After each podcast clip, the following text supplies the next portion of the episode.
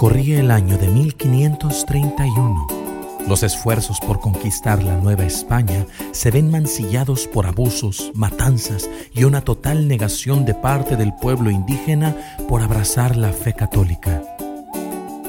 A los ojos de los reyes de España, esto marca al imperio de Carlos V con sangrienta imagen para la comunidad europea. A los ojos de los indígenas, esta es la continua pérdida de identidad como pueblo y cultura. Pero a los ojos de un juez español, este es el momento de hacer llegar justicia, paz, armonía y de una nueva manera de predicar la fe a través del amor. En el estado de Michoacán, pisa fuerte el pie conquistador de Nuño de Guzmán, quien por medio de matanzas y violencia intenta extraer los tesoros naturales de la región. A su campamento llega una inesperada visita.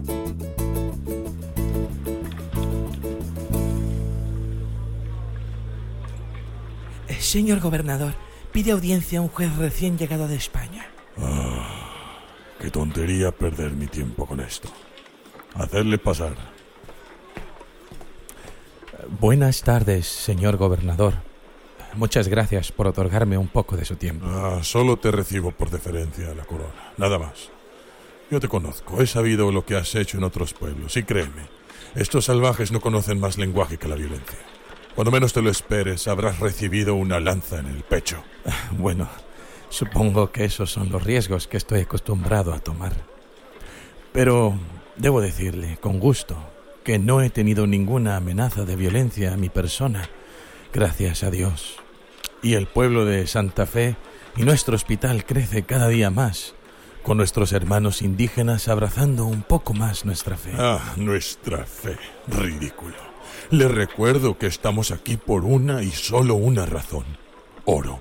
Llenar las arcas del reino español del oro indígena, sin importar el costo de vida.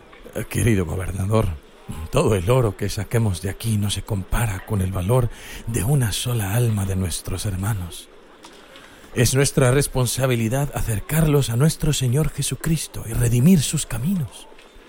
Estoy seguro que si vuestra merced se sumara a la noble causa de nuestra fe, se aseguraría una recompensa en el cielo. Mi recompensa está en la gloria de la batalla, el ruido del galopar de un caballo al acecho. La verdadera causa está en el glorioso combate liberador.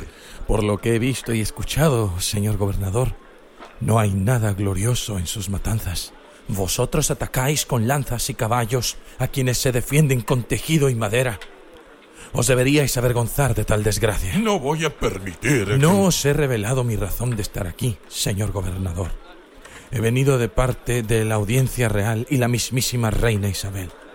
Tengo la encomienda de aplicar aquí los mismos métodos que he aplicado en Santa Fe. Pero yo no le permitiré. Y sepa usted, señor mío, que sus órdenes son reportarse en la costa para ser llevado en grilletes a España, donde enfrentará su muy merecido juicio de residencia. Si hemos de traer el Evangelio a nuestros hermanos nativos, lo hemos de hacer sin más sangre que la sangre de Cristo que murió por sus pecados y los de usted. Mismo Cristo a quien le sugiero que ruegue por la conversión de su alma. Porque si he visto un solo salvaje desde que llegué a la Nueva España, es usted. Pero qué impertinencia. ¿Quién es usted? Mi nombre es Vasco. Vasco de Quiroga.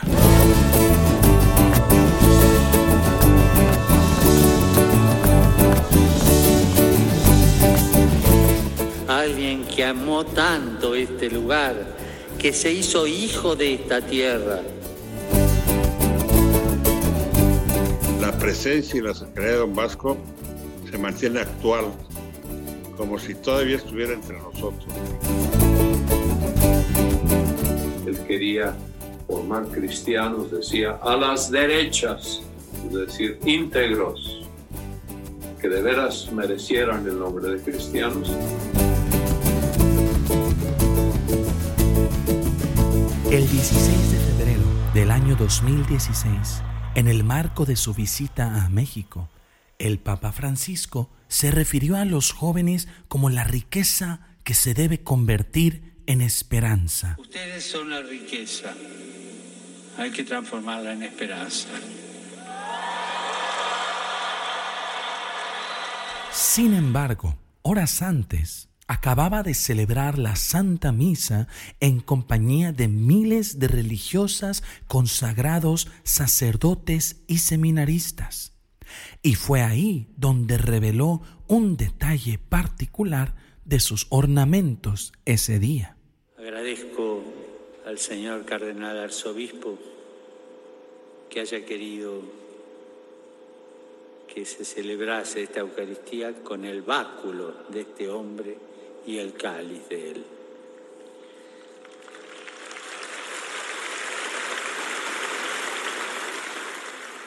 Asimismo, invitó a todos los asistentes a hacer memoria de este hombre. Con ustedes quiero hacer memoria de este evangelizador, conocido también como Tata Vasco, como el español que se hizo indio, la realidad que vivían los indios descritos por él como vendidos, vejados y vagabundos por los mercados, recogiendo las arrebañaduras tiradas por los suelos, lejos de llevarlo a la tentación de la sedia y de la resignación, le movió la fe, movió su vida, movió su compasión y lo impulsó a realizar diversas propuestas que fuesen de respiro ante esta realidad tan paralizante e injusta. El dolor del sufrimiento de sus hermanos se hizo oración y la oración se hizo respuesta y eso le ganó el nombre entre los indios del Tatabasco, que significa papá.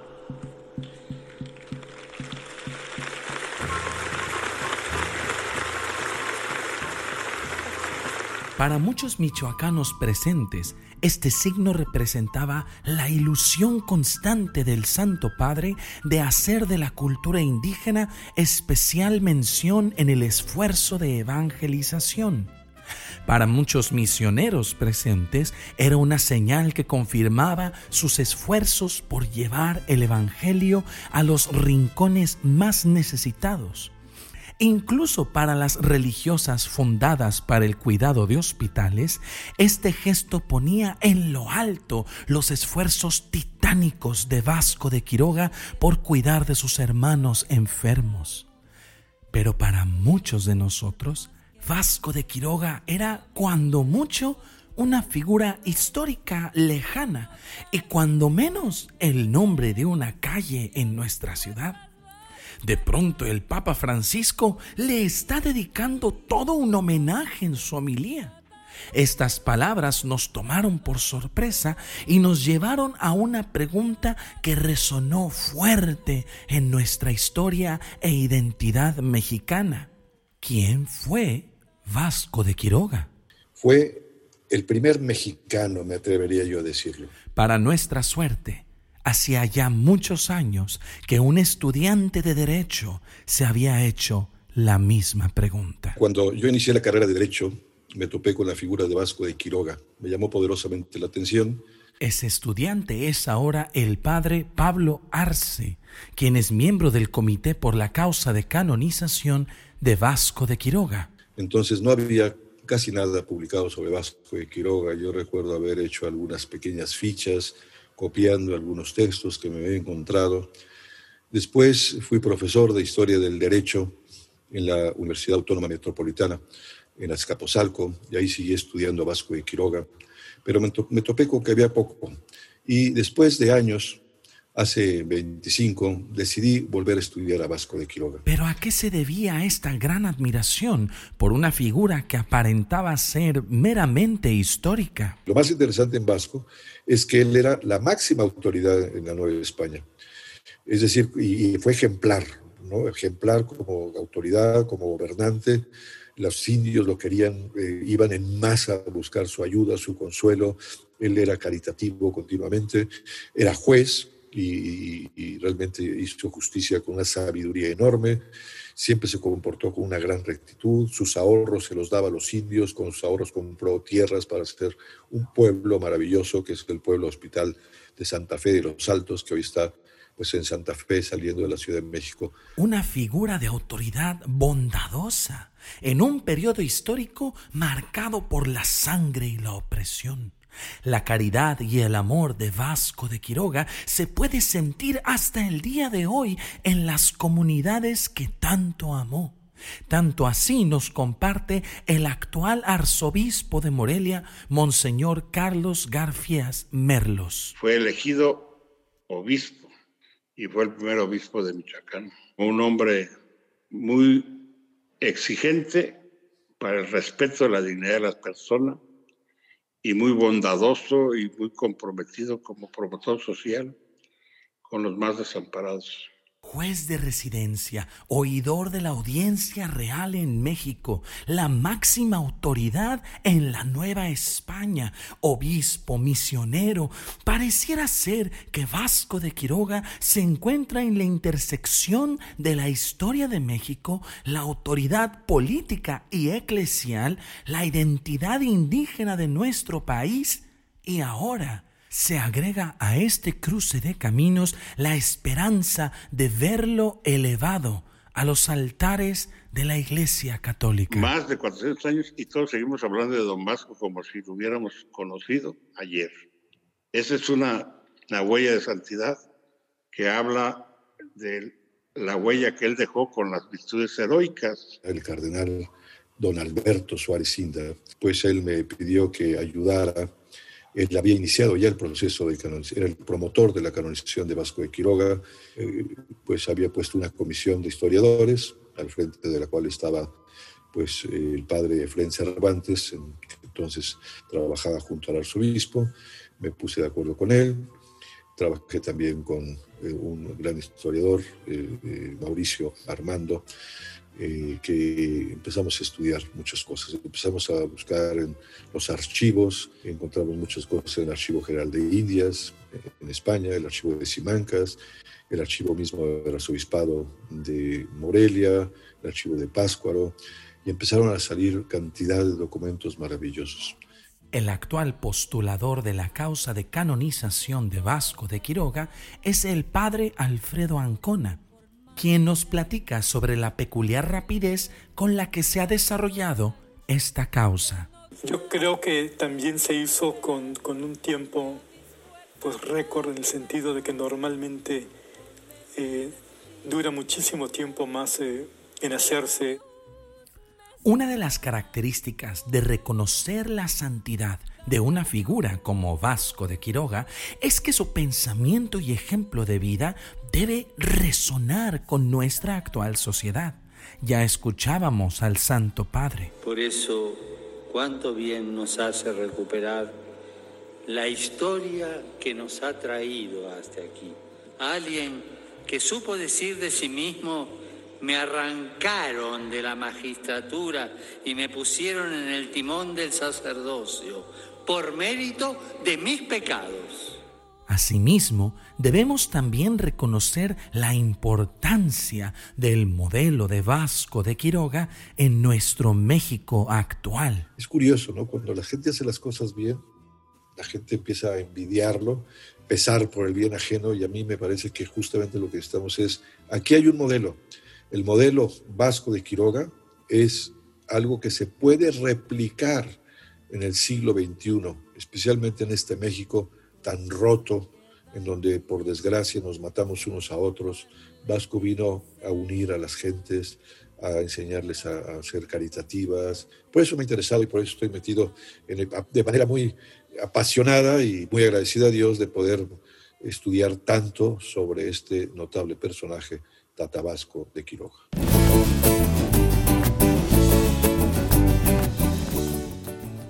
Es gracias a esta pasión que hemos comenzado este programa con el propósito de presentarle a México a la figura del Tata Vasco, su vida, su misión y ejemplo, Pero queriendo ir más allá, hemos querido también adentrarnos al sagrado proceso de su causa de canonización. A lo largo de estos episodios tendremos expertos, historiadores, panelistas e investigadores que nos darán un vistazo único a todo el esfuerzo que va detrás de tan bella encomienda. Tata es y sigue siendo un modelo de evangelización por medio de la caridad y el amor a los más necesitados, una figura relevante para México, pero ahora amplificado al mundo entero por el especial cariño del Papa Francisco por la comunidad indígena. Sin duda alguna, su historia está llena de sucesos que harán eco en nuestra propia vida y mediante la intercesión de Tata Vasco podamos encontrar a Cristo quien nos extiende la mano y pide de nuestra caridad. Esta es una historia de paz en medio de violencia, una historia de conversión y agallas para predicar el Evangelio. Es una historia de justicia política y rechazo a la corrupción y la explotación. Esta es la historia del Tata Vasco de Quiroga.